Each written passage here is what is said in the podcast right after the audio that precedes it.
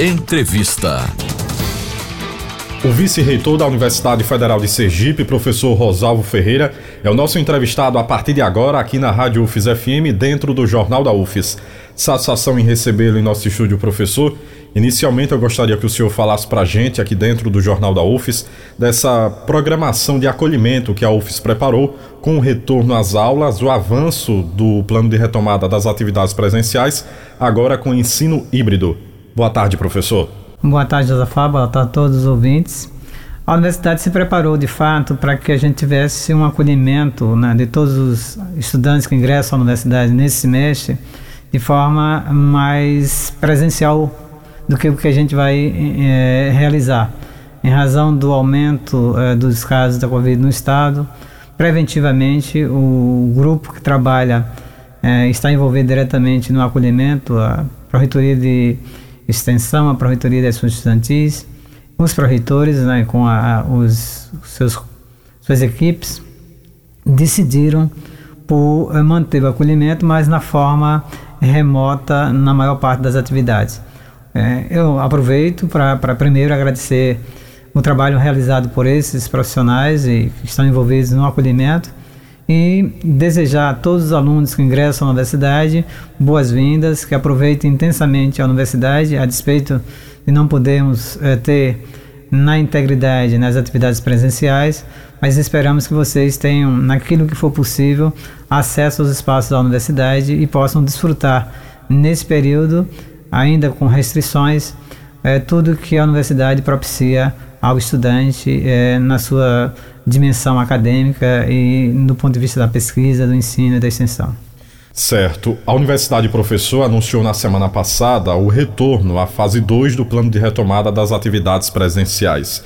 Essa decisão foi baseada em que, professor? É, primeiro entender que a universidade tem um documento importante que foi aprovado já em 2021, que é o plano de retomada gradual. É esse plano que nos orienta do ponto de vista das fases, que disciplina quais são os conteúdos, quais são as atividades que podem ser desenvolvidas em cada fase. É, nós havíamos imaginado, e essa situação é, foi pensada, planejada, para um retorno de 80%, que é a terceira fase, é, em dezembro. Né? Havia, é, no início de dezembro, houve no início de dezembro a definição do comitê de enfrentamento à Covid, que é o comitê que assessora a reitoria e os setores da universidade no, no tocante à situação epidemiológica do Estado. Tanto o comitê havia sinalizado para a passagem da fase 2 para a fase 3 e nós, a Universidade Federal, eh, na sua eh, estrutura administrativa, já estava se preparando para o retorno eh, com 80% da capacidade física dos espaços.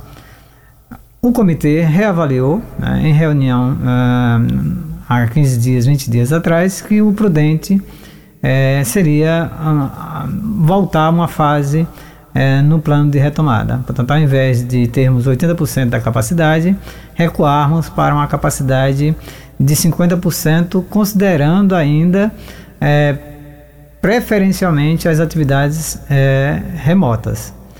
Essa discussão foi encaminhada no âmbito das pró-reitorias, foi discutida internamente e submetida à apreciação do cônsul na reunião extraordinária que foi aprovada por unanimidade. Essa condição de retorno é, gradual tem que ser observada também do ponto de vista do protocolo do, de biossegurança. Portanto, o plano de retomada prevê a fase, mas remete a, ao protocolo de biossegurança todo o cuidado em relação ao atendimento né, às atividades que deverão ser realizadas no formato híbrido ou presencial. Agora, professor, como foi que a UFES desenhou a implementação do chamado ensino híbrido, inclusive dando autonomia aos conselhos departamentais? Perfeito. Uh, o formato é, híbrido, né, o, o período é considerado como combinado entre atividades presenciais e remotas, ou totalmente remotas, ou totalmente presenciais, foi aprovado numa resolução no mês de novembro, em que definia exatamente quais eram as possibilidades efetivas de oferta desses componentes. É, ocorreu essa reunião no CONEP e havia uh, um entendimento naquele momento de que as unidades acadêmicas teriam um, total liberdade e autonomia no sentido de ofertar componentes de acordo com a fase. Né? Já, nós temos que olhar sempre a resolução e olhar para os outros dois documentos é, relativos à, à questão da segurança, uh, o protocolo de biossegurança e, e, o plano de retomada. Do ponto de vista acadêmico, o que se tem hoje é uma oferta de conteúdos que deve ser preferencialmente, prioritariamente, é, em maior número de atividades remotas. Né?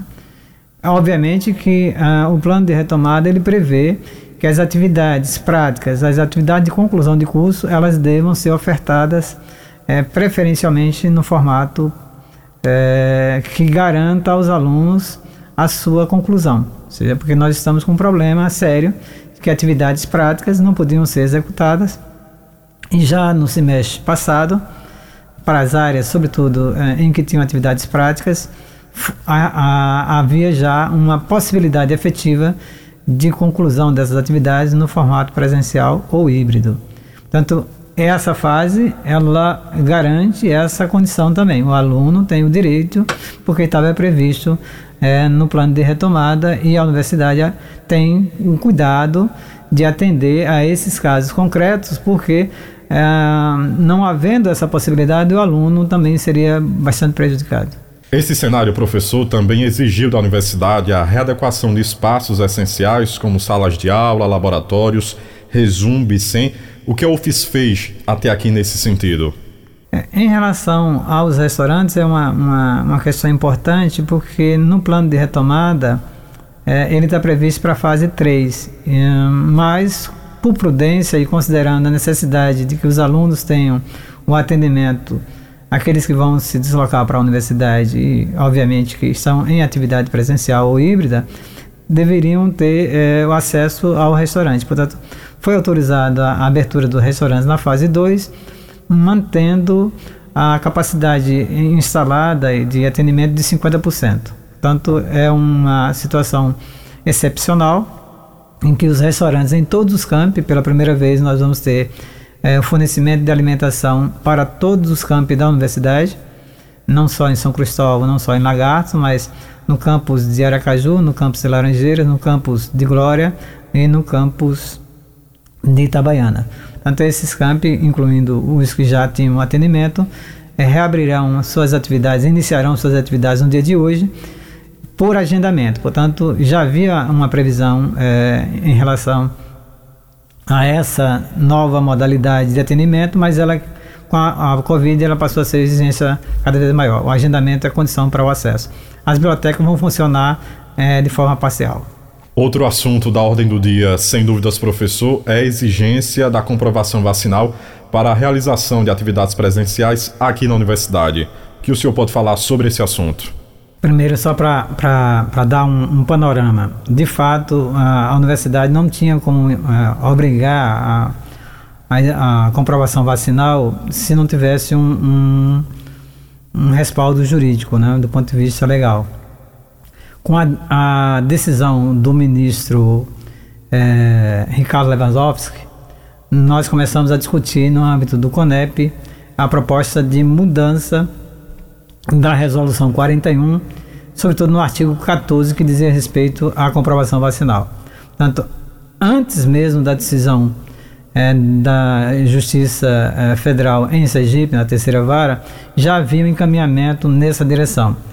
A decisão da Justiça é, nos auxiliou ainda mais no sentido de tornar mais ampla aquela decisão que já imaginávamos. Portanto, o acesso a qualquer espaço da universidade tem que ser feito mediante um comprovante de vacinação. Os sistemas da universidade foram preparados para que alunos, docentes, técnicos administrativos e pessoal terceirizado pudessem fazer a anexação do seu comprovante no prazo de até oito dias. Por razões técnicas em que houve alguma dificuldade eh, em relação a contratos de pessoal terceirizado, esse prazo foi estendido até quarta-feira. Portanto, todos terão até quarta-feira, impreterivelmente, para anexar a documentação junto aos sistemas da universidade, né? seja SIGA-A, CIPAC ou SIGA-RH. Isso para todos os trabalhadores da universidade, envolvendo aí terceirizados, é, técnicos administrativos e os docentes é, como servidores. Os alunos também estão obrigados da mesma forma.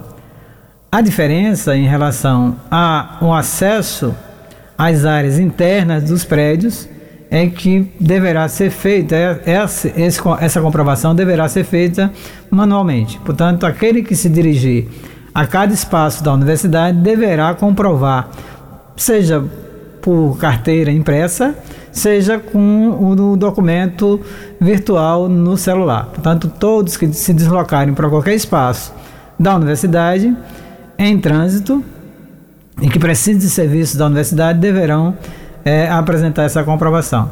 Obviamente que essa primeira semana nós vamos buscar todos os meios né, para que essa condição seja é, prontamente cumprida os órgãos é, que funcionam, entidades que funcionam dentro dos espaços da UFES, como Banco do Brasil, é, Fórum, é, SAMU, já foram notificados que essa condição também tem que ser atendida nesses espaços, nas lanchonetes, nos espaços de convivência, de prestação de serviços de alimentação, também é obrigatório que todos os seus funcionários tenham é, a comprovação vacinal. Professor Rosalvo Ferreira, vice-reitor da Universidade Federal de Sergipe, foi muito bom ouvi-lo aqui na Rádio UFES FM, dentro do Jornal da UFES, e obrigado pelos esclarecimentos. Eu que agradeço essa oportunidade, eu sou um, um assíduo, né, escuto a rádio, considero que é a melhor rádio né, do estado de Sergipe, indiscutivelmente. Os prêmios que a rádio tem recebido demonstram exatamente o que eu estou é, dizendo, a qualidade técnica e profissional é algo é, invejável e desejar que nós, é, nessa fase tão crítica da, da, da, pandemia, possamos ter serenidade, cautela, prudência, que o trabalho coletivo prevaleça, que aqueles que estejam com sintomas gripais e com sintomas é, febris, né, não venham para a universidade, fiquem em casa, permaneçam sempre que possível atentos às questões do, do protocolo de biossegurança. Aqueles que estiverem em descumprimento, por favor, é, relatem esses casos para que a, a instituição também possa tomar as providências. A ideia central da universidade é a vida, né? defesa da vida, defesa da segurança. Hum, os pesquisadores da Universidade Federal de Sergipe fizeram um papel é, em nome da sociedade, em benefício da sociedade sergipana, não fossem esta universidade não teríamos no início testagem, não teríamos avaliação do quadro epidemiológico, né? Isso foi feito inicialmente com um esforço de professores e pesquisadores do departamento de farmácia, depois começamos a produzir álcool em gel em escala com outros departamentos envolvidos.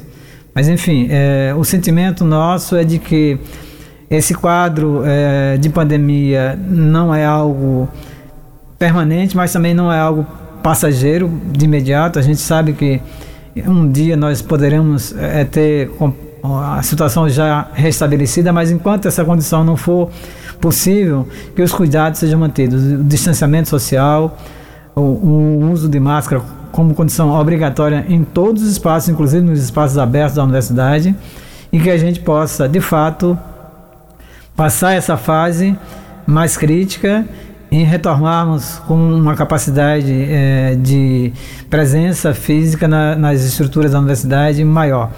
É, já, já deixo é, antecipado aqui que a universidade fará, mediante a recomendação do Comitê de Enfrentamento à Covid, reuniões sistemáticas para avaliar o quadro epidemiológico do Estado e, havendo necessidade de recuo, faremos havendo possibilidades de avanço, também faremos. O nosso horizonte, do ponto de vista científico, é o, o trabalho que tem sido feito pelo Comitê de Enfrentamento à Covid da Universidade de Sergipe, que tem profissionais de altíssimo nível reconhecidos internacionalmente. Muito obrigado.